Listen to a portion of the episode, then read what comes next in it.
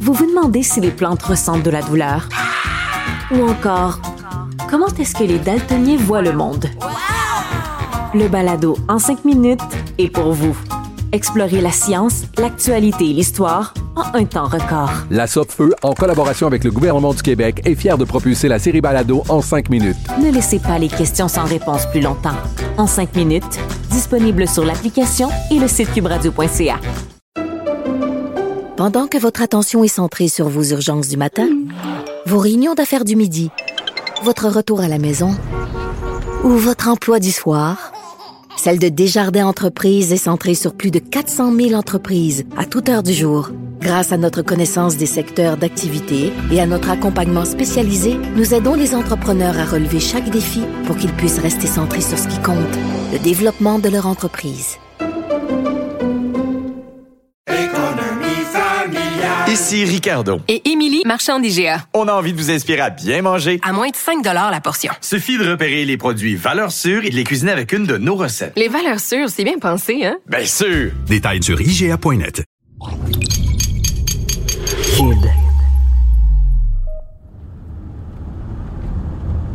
Je me suis enregistrée dans mon char le 28 janvier dernier. J'étais vraiment nerveuse. Bon, ben, je suis en route vers euh, Radio-Canada ce soir. On est euh, dimanche. Puis je m'en vais faire. Tout le monde en parle. Euh, J'étais nerveuse, mais aussi tellement émue de me rendre compte du chemin que j'avais parcouru, tu sais. C'est fou de penser que ce projet-là de postpartum, ben c'est né quand moi, j'étais au fond du trou noir dans ma nouvelle maternité. Moi, j'osais pas en parler, qu'il y a un moment où personne n'avait osé m'en parler avant, puis que par la suite, ben, le projet de livre puis de balado est né, parce que je me demandais vraiment, sincèrement, pourquoi personne n'en parlait publiquement. Puis là, ben, euh, j'étais en route pour aller en parler devant presque un million de téléspectateurs. J'étais vraiment fébrile, mais surtout super fière. Mais là, depuis que j'ai fait cette émission-là, c'est par centaines chaque semaine que les témoignages arrivent. C'est fou. Merci de vous confier. Merci de libérer la parole. J'apprécie vraiment. Tu sais, libérer la parole, c'est aussi avertir, c'est raconter des histoires qu'on n'entend presque jamais. C'est se mettre en garde, c'est se préparer pour ce qui s'en vient. On peut être des femmes plus averties quand on le sait. Mais moi, il y, a personne qui m'avait dit que ce serait rock'n'roll. Ou peut-être que j'ai juste pas voulu l'entendre, tu. Comment ça se fait? On est beaucoup de mamans à avoir trouvé difficile les premiers mois, je veux vraiment qu'on en discute honnêtement une fois pour toutes. Je m'appelle Valérie Roberts, vous écoutez Postpartum.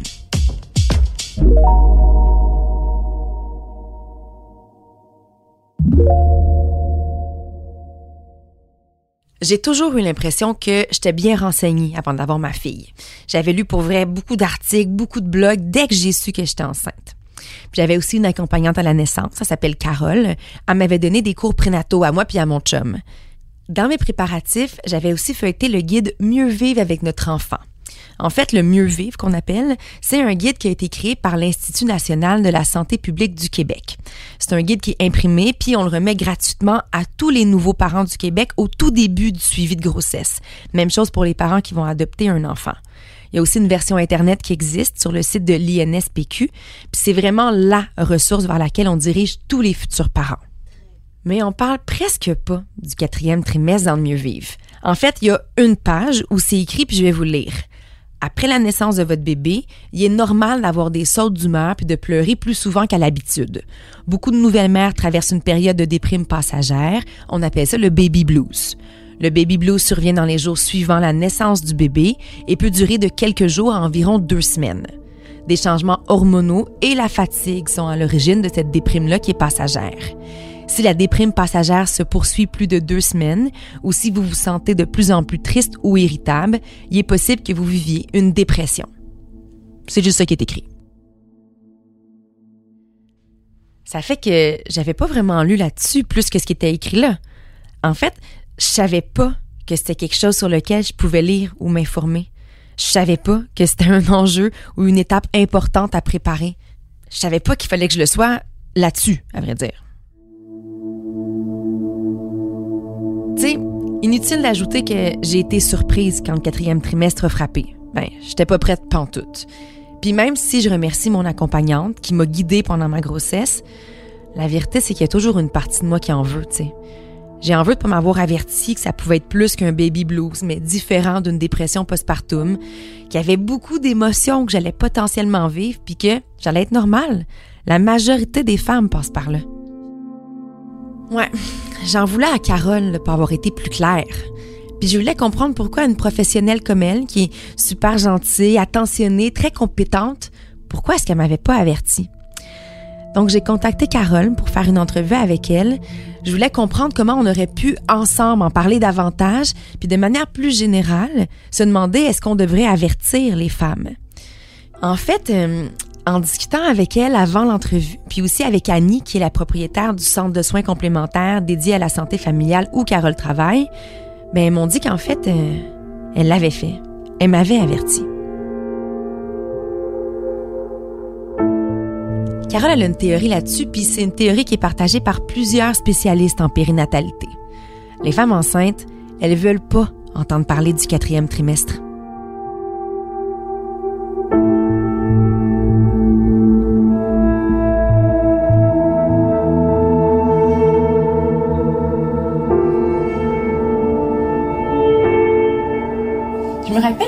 Que, toi et Annie m'aviez dit les femmes enceintes, elles sont pas prêtes à se faire parler du quatrième trimestre ou quand on leur en parle, elles n'entendent pas de la bonne manière. Ouais, c'est vraiment difficile parce que moi, je, dans, dans mes ateliers prénataux, ça fait toujours partie au moins un thème et c'est comme celui qui est brossé un peu sur le tapis rapide. Je le vois là.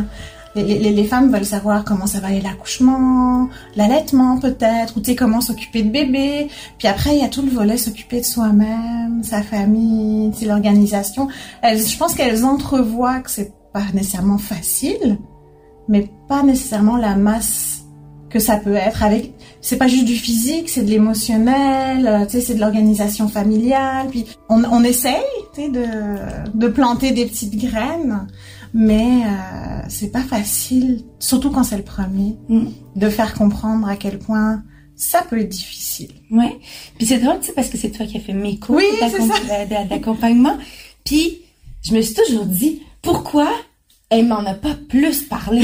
J'aurais aimé ça en apprendre davantage. Puis, tu sais, là, évidemment, c'est il y a, euh, mon Dieu, deux ans et demi. Oui, c'est vrai. Puis je l'ai vécu, l'intensité du quatrième trimestre. Fait que je sais plus ce que t'as dit versus ce que t'as pas dit, tu sais. Fait que c'est compliqué d'y revenir, mais j'ai l'impression, euh, je trouve qu'il y a beaucoup d'éléments qui ont pas qui, qui, sont pas abordés. Est-ce que c'est parce que ce serait comme trop intense? Pourquoi on n'en parle pas tant que ça? Je pense qu'il y a tellement d'éléments. C'est difficile, tu sais. On, on se voit, c'est euh, nous on s'est vu plusieurs fois, mais ça a été le sujet d'une de nos rencontres, c'était le post-natal. Puis là-dedans, il faut rentrer des choses sur l'alimentation, etc. C'est c'est une question de temps, puis de masse, puis d'intérêt. Tu sais, j'aurais peut-être en parlé pendant 4, 5, 6 rencontres, mais je suis pas mal certaine qu'après deux fois, tu serais dit bon, c'est bon là. parce que et puis tout s'applique pas à tout le monde non plus. Tu sais, comme tu dis, toi c'est l'anxiété. Il y en a d'autres, ça va être ben moi mon corps. Euh, puis il y en a qui ça va être ben mon conjoint fait rien ou, l'inverse. Tu sais, euh, il fait tout. Puis moi je, je faisais quoi ma place là-dedans. Euh, tu sais, c'est c'est tellement multifactoriel c'est difficile de résumer. On essaye. Ce que moi j'essaye de faire là, c'est surtout de dire que ça va changer, qu'il y, a énormément de changements, que c'est pas stable, que ça va encore changer, tu sais, au fur et à mesure que ça avance, et qu'il y a des pistes de solutions. Tu sais, de de dire ok, si tu ressens ça, ben tu sais, tu peux aller dans cette direction-là, dans celle-là et ça. C'est surtout ça finalement que moi je vois comme moi mon rôle là-dedans. C'est difficile de résumer pour tout le monde ce que ça va être pour eux. Ça, je le comprends maintenant. Mais mettons qu'on essaie d'aider tout le monde. Qu'est-ce qu'on devrait tout savoir? Est-ce qu'il y a des choses qu'on peut mettre en place pendant notre grossesse? Qui vont nous aider dans le cadre du quatrième trimestre. Ben moi, je, je, je pars beaucoup avec le plan postnatal. Mais donc moi, je, trouve que c'est vraiment important en prénatal, c'est de se prévoir un plan postnatal. Puis dans mon plan postnatal, moi, je vais euh, conseiller au moment d'aller voir autour d'elle euh, le soutien qu'elles peuvent avoir. Tu sais, on avait parlé de la famille, euh, mais il n'y a pas que ça. Il y a aussi tout ce qui est soutien plus professionnel, euh, les groupes. Il y a tout ce qui est relevailles, de l'aide à domicile on, focus beaucoup sur le ménage, puis euh, les repas. Bon, ça c'est vite réglé, hein. franchement. C'est peut-être la, pointe de l'iceberg, puis c'est tellement important quand on n'a pas encore nos enfants, et puis après ça prend, un ça prend, ça reste important, mais pas de la même façon. Ce que je comprends là, c'est que quand t'as pas encore eu d'enfant, tu sais, il y a une partie de toi qui peut pas encore vraiment comprendre les changements physiques, les changements psychologiques qui s'en viennent. C'est drôle parce que je me rappelle que la docteure en endocrinologie, notre spécialiste des hormones, Valérie Namer, elle m'avait dit la même chose. Elle m'expliquait que d'un point de vue hormonal, ben, on n'est juste pas rendu là encore quand on est enceinte. Euh, il y a un carrefour entre la partie hormonale et neuronale qui va se produire. Donc, il y a une, une adaptation hormonale du cerveau qui va faire en sorte que le cerveau de la mère, mais aussi du père, euh, vont pouvoir acquérir des caractéristiques qui n'existaient pas avant euh, de donner naissance. C'est-à-dire que même pendant la partie de la grossesse, euh, ce sont des choses que on ne peut pas deviner, et même si on se les fait raconter, on n'arrive pas à se projeter dans ce que ça va être parce que c'est vraiment dans un ressenti très particulier, très profond, comme notre système nerveux autonome, qui est une partie euh, hormonale, instinctuelle de l'évolution de l'espèce, euh, qui est programmée dans nos, dans, nos, dans nos gènes, dans notre ADN et qui va se manifester. C'est incroyable, ça. On se le fait expliquer, mais on n'arrive pas à se projeter. Même si on nous en parle, on n'arrive pas à deviner que ça va nous arriver. Là, il y a une partie de moi qui comprend. On peut pas vraiment avertir les femmes de ce qu'elles vont vivre, que ça va être intense parce que chimiquement, dans leur cerveau, il y a des caractéristiques qui sont pas encore présentes pour être en mesure de bien comprendre pour vrai de vrai là. Mais l'autre partie de moi, elle, trouve ça encore ben trop difficile à digérer. Parce que moi, depuis un mois, ben, mon livre est disponible, ce balado-là aussi, puis on n'arrête pas de me remercier d'en parler. Donc les femmes, elles veulent en entendre parler. Mais là, il faut que j'avoue que celles qui m'écrivent le plus, c'est pas celles qui sont enceintes. C'est celles qui sont dans leur quatrième trimestre. Elles sont en plein dedans. Donc c'est- c'est c'est vraiment un jeu euh, d'équilibrisme. Euh, tu veux donner, mais ce que j'ai remarqué aussi, c'est que quand on donne trop d'informations, c'est pire que de pas en donner. C'est vrai? Ouais, honnêtement, c'est pour ça que moi finalement je sélectionne. T'es ok, puis de dire ok, tu ouvres les petites portes là, puis en disant tu sais, tu peux emprunter ces portes là si tu as besoin d'aide, euh, que ce soit de la physio périnéale parce que tu as des douleurs au périnée, que ce soit euh, quelqu'un qui parlait dans d'aller vers une psychologue ou euh, ou un massage ou un groupe de femmes qui ou- je dis femmes parce que c'est la plupart des temps des femmes qui sont en congé de maternité là. Parce que de mettre tout ça en place, de vraiment expliquer tout ça, finalement, c'est tellement noyé sur cette information-là que tu l'entends pas, tu n'entends plus rien. Donc, il n'y a pas réellement de manière de mettre en garde. Je pense que, euh, je, pense, mon avis là, que la meilleure façon de mettre en garde, c'est de dire que tu vas vivre des choses. D'accord? Mais que tu dois pas nécessairement rester toute seule. Puis c'est pas définitif qu'il y a des solutions aux choses que tu vas vivre. C'est juste ça, là. Mm. Puis moi, je peux être la première ligne. Mhm. C'est ça qu'on joue, on joue souvent comme rôle, là, comme accompagnante, là. D'autant plus que, tu sais, on vient à la maison, euh, plus que d'autres intervenants. Donc, tu sais, moi, je le vois, là, à la maison. euh, tu sais, je l'arrive, là, chez des femmes, chez des femmes, j'ai des pers des couples, des familles où tout est rangé. Euh, tu sais, il y a rien qui dépasse. Puis moi, je sais généralement, c'est que ça va pas. C'est vrai? Ouais, c'est clair et net que ça va pas. Je trouve que les, les familles où tout est bordélique, là, tu sais, quand il y a des choses qui traînent, les vêtements, le panier qui a été à moitié vidé, ce sont généralement des gens qui vont mieux. Pourquoi ils vont mieux? Parce qu'ils ils prennent soin d'abord d'eux plutôt que tous les. Puis tu sais, ils, sont, ils savent que moi je viens pas là pour les apparences, là je viens pour. euh,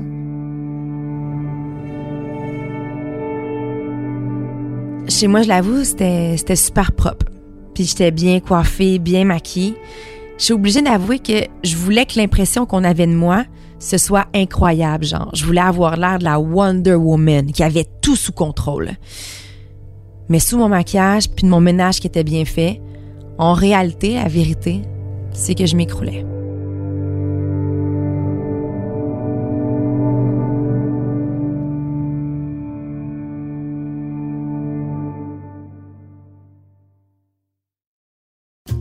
Demandez si les plantes ressentent de la douleur?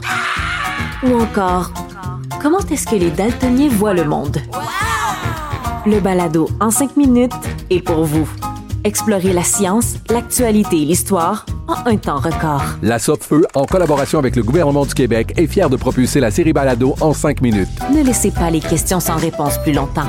En cinq minutes, disponible sur l'application et le site cubradio.ca.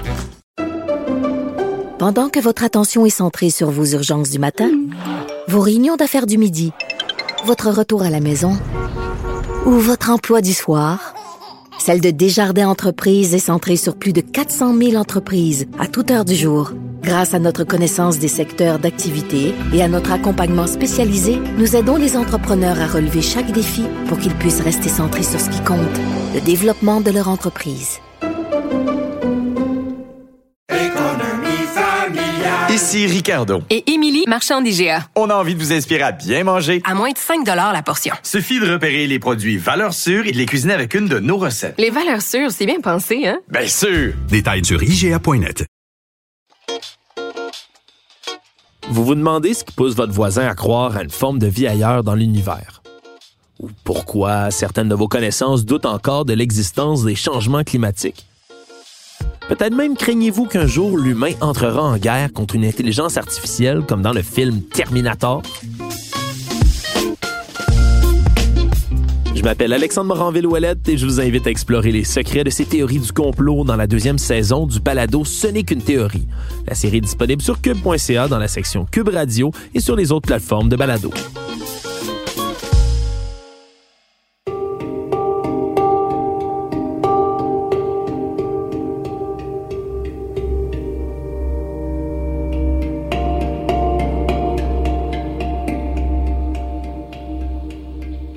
La seule personne qui m'avait averti, elle s'appelle Eve. Moi, tu vois,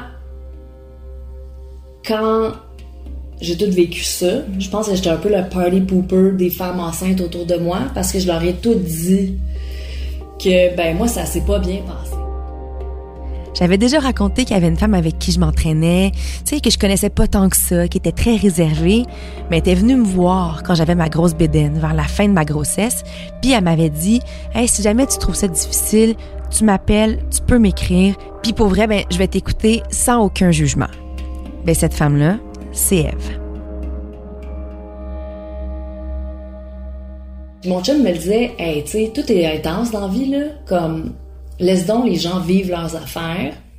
Je pense que toi, tu l'as vécu intensément parce que tu ton bagage à toi qui fait en sorte que tout, tout ce que tu vis, c'est intense. OK? Bon. Je me disais, bon, OK, peut-être qu'il a raison. Tu je me suis calmée. Puis à la fin, je disais plus aux, filles, ben, tu sais, ça se peut que ça se peut que tu vives quelque chose de difficile.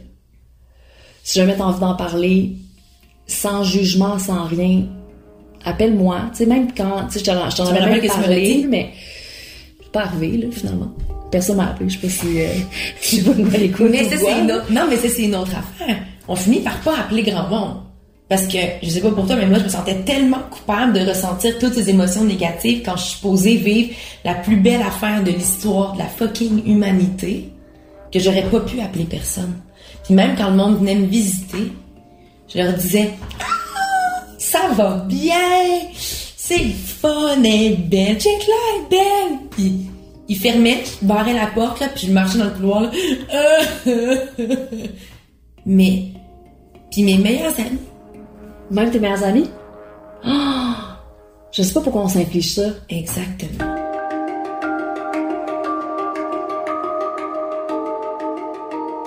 Quand j'ai écrit à Eve pour faire une entrevue pour mon livre il y a deux ans, elle m'a pas dit oui tout de suite, même qu'elle même qu'elle m'a dit non. Elle avait trop peur de parler de ça. Elle me disait qu'elle se sentait encore trop fragile puis trop triste pour en parler publiquement. T'sais. Elle voulait pas se rappeler ces souvenirs-là avec intensité. Puis là, finalement, quelques temps plus tard, elle m'a dit oui. J'ai senti qu'elle le faisait vraiment pour la cause parce que elle sortait complètement de sa zone de confort. Est-ce que euh, avant ta première grossesse, tu savais c'était quoi le quatrième trimestre? Ben non. Ben non, personne, personne te le dit. Personne t'en parle. Écoute, ça m'a tué, là. Ça m'a tellement mis à terre. Ça dépend aussi de comment t'as accouché. Fait que bref, non, je m'attendais pas du tout à, à rien de, de ça. Tes enfants ils ont quel âge, là? Mon plus jeune a 3 ans et demi, puis mon plus vieux a 5 ans et demi.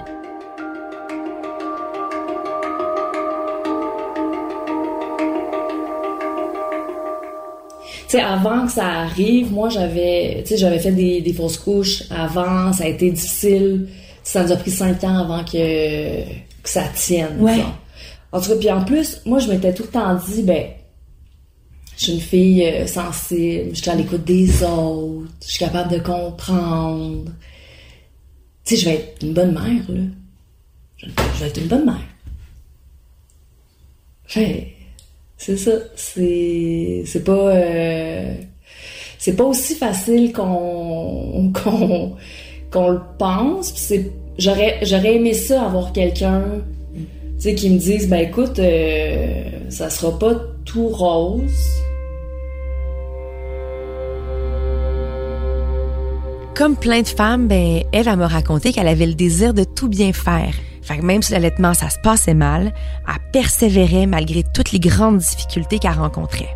Elle est même allée plusieurs fois à l'autre bout de la ville pour suivre des ateliers sur l'allaitement avec un expert dont on y avait parlé. Elle faisait ça pendant que son bébé dormait puis que son chum le gardait. Elle voulait tellement bien faire, elle se fouettait pour y aller plutôt que de faire une sieste. Elle aurait dû dormir. Puis elle avait lu aussi dans le Naître et Grandir, qui est un magazine auquel se réfèrent plein de parents, qu'il fallait faire des exercices avec le bébé pour éviter la tête plate. Puis il fallait aussi le retourner pendant le sommeil, puis que ça permettait d'éviter l'aplatissement du crâne. Encore là, Eva se fouettait, puis elle se levait la nuit pour changer la tête du bébé de côté. Là, ils- disent, va le, va le retourner pendant qu'il dort. Ah! C'est pas, c'est, quelle idée de faire ça? Quelle idée de me dire ça à moi, qui, qui, qui veut tout bien faire? Fait que tu l'as appliqué. Ben, je l'ai appliqué jusqu'à temps que mon chum fasse comme là, euh, on va changer la, la dynamique parce que ça marchera pas, là. C'est, à long terme, c'est, toi, toi, il faut que tu dormes. Parce qu'en plus, moi, quand je dors pas, je deviens, je deviens un monstre. Je deviens, même pas un monstre, je deviens, écoute, je deviens vraiment dépressée, tu sais, je- c'est sûr que la majorité des gens deviennent comme ça, mais il y a ça aussi, là, qu'on on parle pas, là, comme, on le dit en niaisant, là. Ah, tu vas être fatigué, gna, gna, tu dormiras pas pour les premières années, mais, mais l'intensité de ça, là, c'est comme viscéral. Oui. Ça, c'est vraiment un point intéressant. Des fois, je me demande si c'est pas par l'humour qu'on essaie de passer les messages aux autres sur ce qu'on vit, sur ce qui est pas si drôle que ça, dans le fond. On va faire des blagues sur la couche d'adulte que, que tu portes en sortant de l'hôpital. On va faire des blagues sur les scènes, sont tellement gros tes barres de maquillage pour avoir l'air à peu près correct, tu vas raconter en riant la fois où t'avais encore ta bédaine de femme enceinte, puis que t'avais ton bébé de quelques jours dans sa coquille, tu l'avais mis par terre à la pharmacie, puis que le monsieur que tu voyais tout le temps, il te demandait de tes nouvelles, puis il avait dit Hey, t'es dû pour quand? Puis toi, ben, tu venais d'accoucher, tu sais. Moi, je suis la première coupable. Parce que ces blagues-là, là, cette autodérision-là, ben, c'était moi. C'était mes blagues. C'est l'humour, moi, que j'ai utilisé pour passer mes messages avant que j'assume que j'avais réellement quelque chose à dire sur le quatrième trimestre. Puis je réalise maintenant que j'aime vraiment ça rire, mais que quand je pleurais toute seule dans mon lit parce que j'étais malheureuse, mais j'avais pas le goût de rire. Ce que j'aime le plus d'elle, c'est qu'elle aussi, elle a pas eu le goût d'en rire pendant longtemps, mais elle s'est jamais censurée.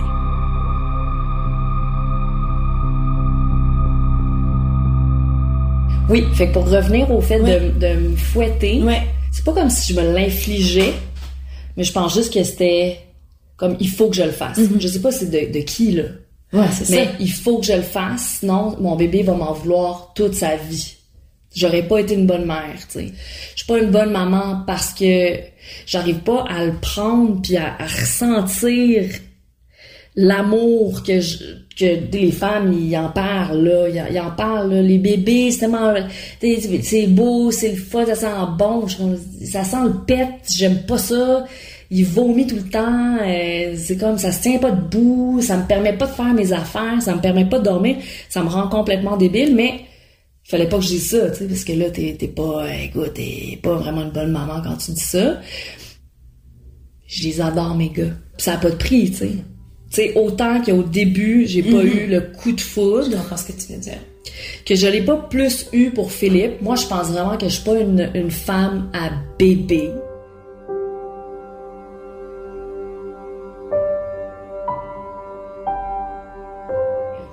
Mais je me rappelle aussi avoir dit à mon chum, qu'est-ce qu'on a fait là? Qu'est-ce qu'on a fait là? On était bien là, on était-tu bien comme... À quoi les gens pensent de faire des bébés? Pourquoi on est dans une société qui vénère les familles? Qu'est-ce qu'on a fait là? On est complètement débile. On est fou. Je suis vraiment malheureuse. C'est plate, mais j'étais malheureuse. Fait que moi, je pense vraiment que le quatrième trimestre, je l'ai vécu dans la noirceur, dans la dépression, dans un mode automatique, puis que j'arrive pas à comprendre, même là, après cinq ans. Même après cinq ans? Non, j'arrive pas à comprendre, mais à la base, j'ai une- j'ai un- une piètre estime de moi. Ouais. Fait que ça, je pense que quand tu deviens maman, cette faille-là, tu sais, ça, ça, ça, ça s'agrandit. Ah beaucoup, ouais. là. Puis le fait que je sois quelqu'un qui veut toujours bien faire les choses, dans la perfection, dans une certaine performance, je pense que C'est too much, là. Mais oui, il y a des fois, là, que je me dis, Hey, les enfants, ça me bloque, là. c'est ça me hein? bloque pour vivre mon rêve. Tu sais, de, de vivre. Moi? Moi.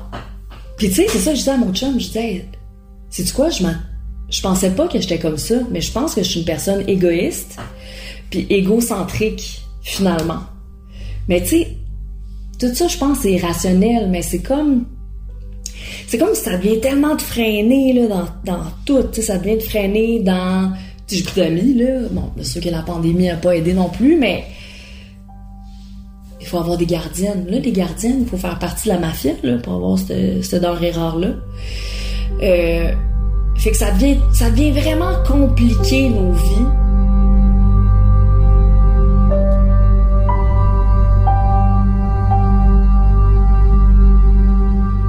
Pour Eve, il y a un autre aspect complexe avec lequel il faut qu'elle compose. C'est le modèle de mère qu'elle a eu. C'est son bagage émotionnel à elle, qu'elle a eu comme enfant, puis maintenant comme femme. Tout ça, ben, ça influence son expérience de la maternité. Sais, moi, j'ai, c'est ça. Ma mère, s'est suicidée, j'avais 12 ans. Fait que c'est sûr que le rapport à la maternité, il est comme pas tant là. Je me pose la question si ça a peut-être un lien ou pas. Puis je me rappelle qu'avec ma mère, c'est comme je pleurais sans le savoir. Fait que c'est comme si c'était plus fort que, que tout. J'arrivais juste pas à rien contrôler. Je pleurais. Mais je m'en rendais pas compte. Je l'avais sur mon sein, puis je me rappelle, il était mouillé. Puis écoute, c'est là, c'est là que j'ai réalisé que je pleurais. Mais comme ma mère, tu sais, c'est comme juste comme t'es pas là, t'es pas là, t'es comme dans un monde second.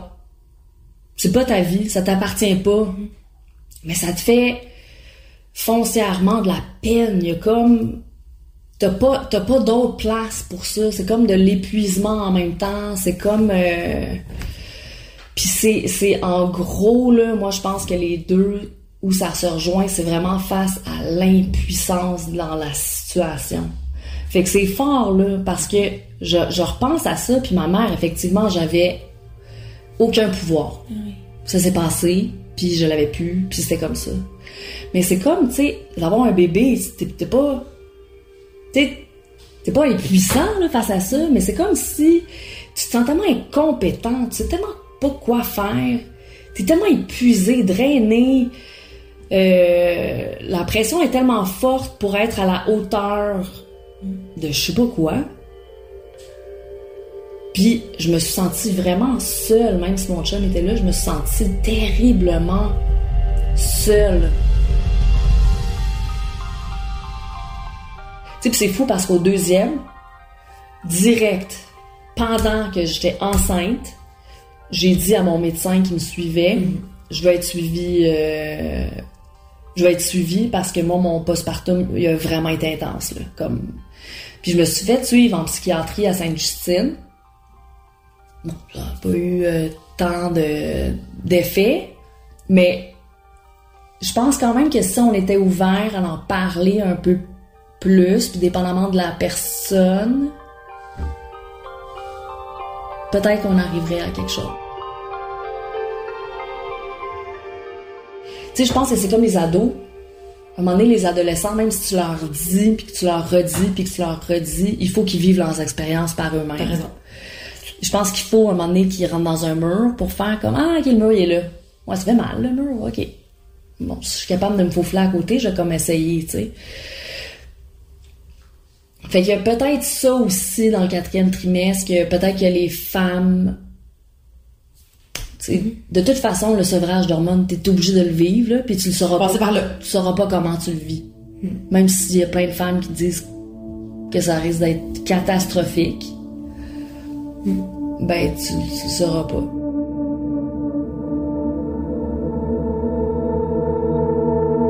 Elle m'a écrit après la publication de mon livre au début janvier, puis elle m'a encore écrit fin janvier, après m'avoir vu à Tout le monde en parle à la télé. Elle me disait qu'elle avait les yeux pleins d'eau parce que ce sujet-là, c'est important pour elle. Elle me disait que la cause pour laquelle elle s'était confiée à moi, mais ça avait finalement été porté jusqu'à une tribune super importante. Elle m'a dit que deux ans après notre discussion, tu sais, elle avait grandi puis évolué à travers la maternité. Elle réalisait ça. Ça faisait juste deux ans, mais déjà était ailleurs. Puis était fière d'avoir passé le cap de ce moment-là qui était très pénible pour elle, puis qui a duré plusieurs années finalement. Elle m'a dit qu'elle avait beaucoup grandi en tant que personne à travers les épreuves qu'elle a traversées depuis le début de sa maternité. Puis elle a terminé son message en me disant qu'on a toute une vie pour être maman, qu'elle avait réalisé qu'on n'arrête jamais de l'être. Il y a une femme qui s'exprime souvent sur les réseaux sociaux sur les difficultés qu'elle vit dans sa maternité. C'est Mélanie Boulay, puis je l'ai invitée chez moi. Elle est chanteuse et maman de deux jeunes garçons. Elle a déjà témoigné dans le balado sur son allaitement difficile. En plus de dénoncer la pression importante qu'on met sur les femmes pour l'allaitement quand ça se passe très mal, il y a aussi un autre élément tabou qui est important pour elle. Elle veut avertir les femmes que parfois, même si elles tripent sur leur enfant, ça se peut qu'elles tripent pas tant sur la maternité. La toute petite enfance, ben tu sais, c'est pas toujours facile. Puis Mélanie, elle a pas hésité à m'en parler ouvertement. J'ai senti, euh, je sais que ça c'est pas tout le monde qui le sent non plus, mais j'ai quand même senti l'amour instantané. Là. Je l'ai senti tu sais, au- au- dès le premier instant, même si j'étais fucking scrap, puis presque dans euh, les limbes. là. Mais oui, tu sais, je j'ai vraiment, euh, mais j'ai aussi ressenti la panique instantanée de oh mon dieu, il est dépendant de moi à 100%. On dirait que ça non plus, je l'avais pas réalisé. Le fait que pendant un bout de temps, être parent, c'est vraiment une prison. Là, Là, tu réalises à quel point. Tu sais, moi, je, je me rappelle que enceinte, je me disais, Hey, ma vie va pas changer. Je vais, je vais continuer de voyager. Je vais tout faire ce que je faisais avant. Moi, je serais pas la mère comme gossante qui dit, hey, on rentre pour la sieste ou. euh, J'étais vraiment comme. Je, je me voyais vivre la maternité comme hippie un peu, là. Puis là, ça m'a vraiment comme rentré dans le dash à quel point ça, ça se pouvait pas. Comme tout ce que j'avais imaginé, c'était vraiment des idéaux, là. euh, Faut que tu rentres la sieste. Ouais. Parce que sinon, je vais payer plus tard. C'est comme ma journée se pourra pas, ça, ça, va, ça va devenir le chaos. Mon enfant a besoin de routine. J'aime pas la routine, mais mon enfant a besoin de cette routine-là. Fait que, ouais, il y a eu ce- cette panique-là rapidement qui est arrivée de Oh mon Dieu, qu'est-ce que j'ai fait? Qu'est-ce que j'ai fait? Est-ce que j'ai j'ai scrappé comme mon confort, mon besoin de liberté, mon besoin d'aventure?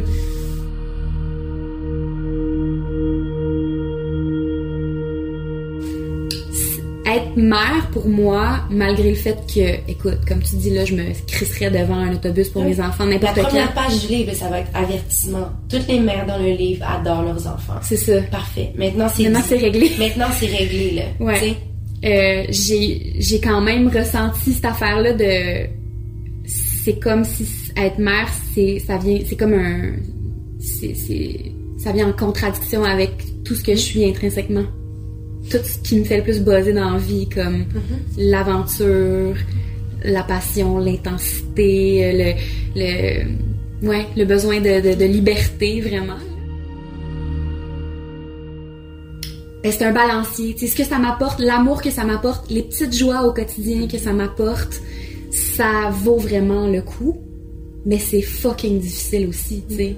Évidemment qu'avant de devenir mère, on peut pas nécessairement comprendre cette forme d'amour-là, c'est trop grand pour qu'on l'imagine. Fait que si on m'avait juste donné comme ah voici à quoi va ressembler ta vie là, voici la liste de, des choses que tu vas avoir à faire, c'est sûr que je l'aurais pas faite.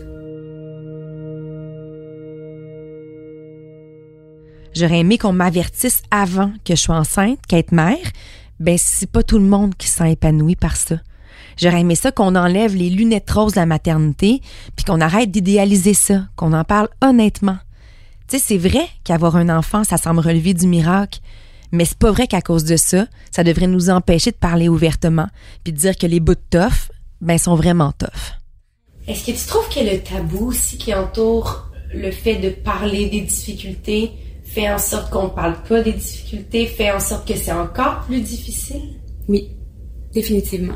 Définitivement. Moi, je, je l'ai. J'ai vécu comme un peu les, les, répercussions de.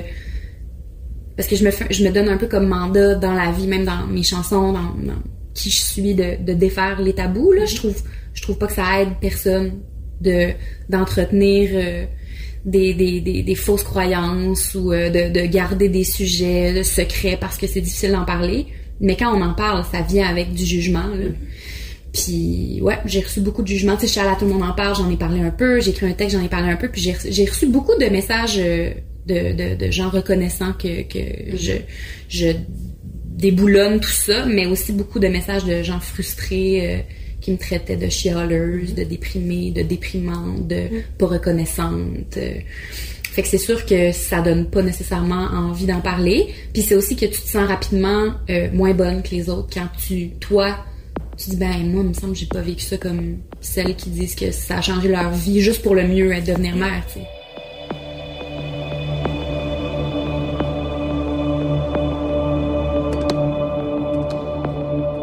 J'ai souvent eu peur de me faire lapider sur la place publique parce que j'osais prendre parole sur le quatrième trimestre, sur la matrescence et sur tous les changements physiques puis émotionnels que ça comporte de devenir mère.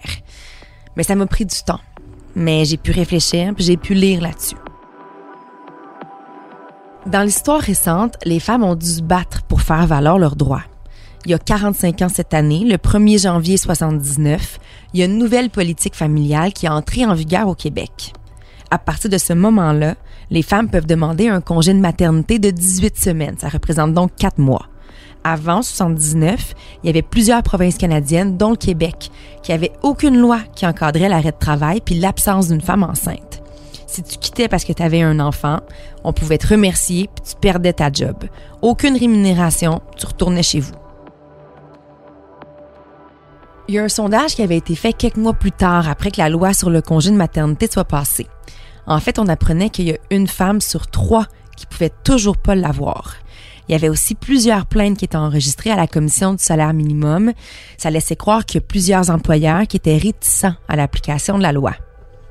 À ce moment-là, au début des années 80, le Front commun sur le congé de maternité veut vraiment que les Québécoises connaissent leurs droits. Fait que la coalition va aussi revendiquer qu'on aille plus loin. On veut le plein salaire durant le congé de maternité. On veut qu'il soit accessible aux travailleuses à temps partiel. Puis on veut surtout qu'il soit plus long. Quatre mois et demi, ben, c'est pas assez pour devenir une mère puis pour guérir son corps. la pression du Fonds commun va porter ses fruits au fil des années, puis le régime s'est bonifié. 45 ans plus tard, ben, la politique familiale québécoise est souvent citée en exemple à travers le monde. Le régime québécois d'assurance parentale, qu'on surnomme le RQAP, dans la forme qu'on lui connaît, avec le congé de maternité, le congé de paternité, puis le congé parental ou encore d'adoption. Tout ça, ça a été instauré en 2006. Tu sais, je dis pas que tout est parfait, là. Mais ce que je dis, c'est que quand des gens en ont parlé, quand des gens ont milité, quand ils ont fait des revendications, quand ces gens-là ont dit qu'il fallait changer les choses, mais ça a fini par se faire. J'aimerais ça que ce soit la même chose pour le soutien des nouvelles mamans.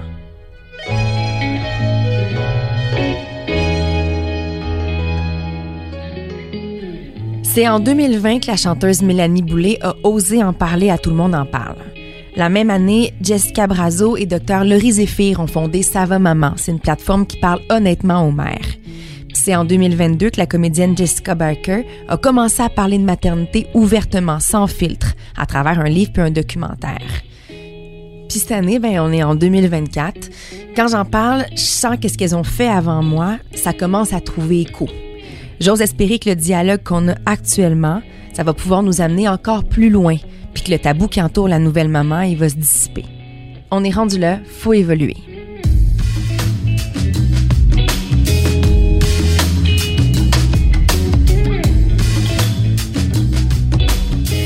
Merci d'avoir écouté Postpartum. Je m'appelle Valérie Roberts. Réalisation et montage, Anne-Sophie Carpentier. Merci à Étienne Roy de Cube pour son aide. Si vous souhaitez nous écrire, nous partager vos histoires, vous pouvez le faire par courriel postpartum.valérie.gmail.com. Vos histoires m'intéressent vraiment, je vous promets que je vais vous lire. Puis finalement, si vous aimez le balado, mais parlez-en à vos amis, à votre famille. Assurez-vous de nous donner des étoiles. Pour vrai, ça aide beaucoup à faire découvrir le balado. C'est une production Cube.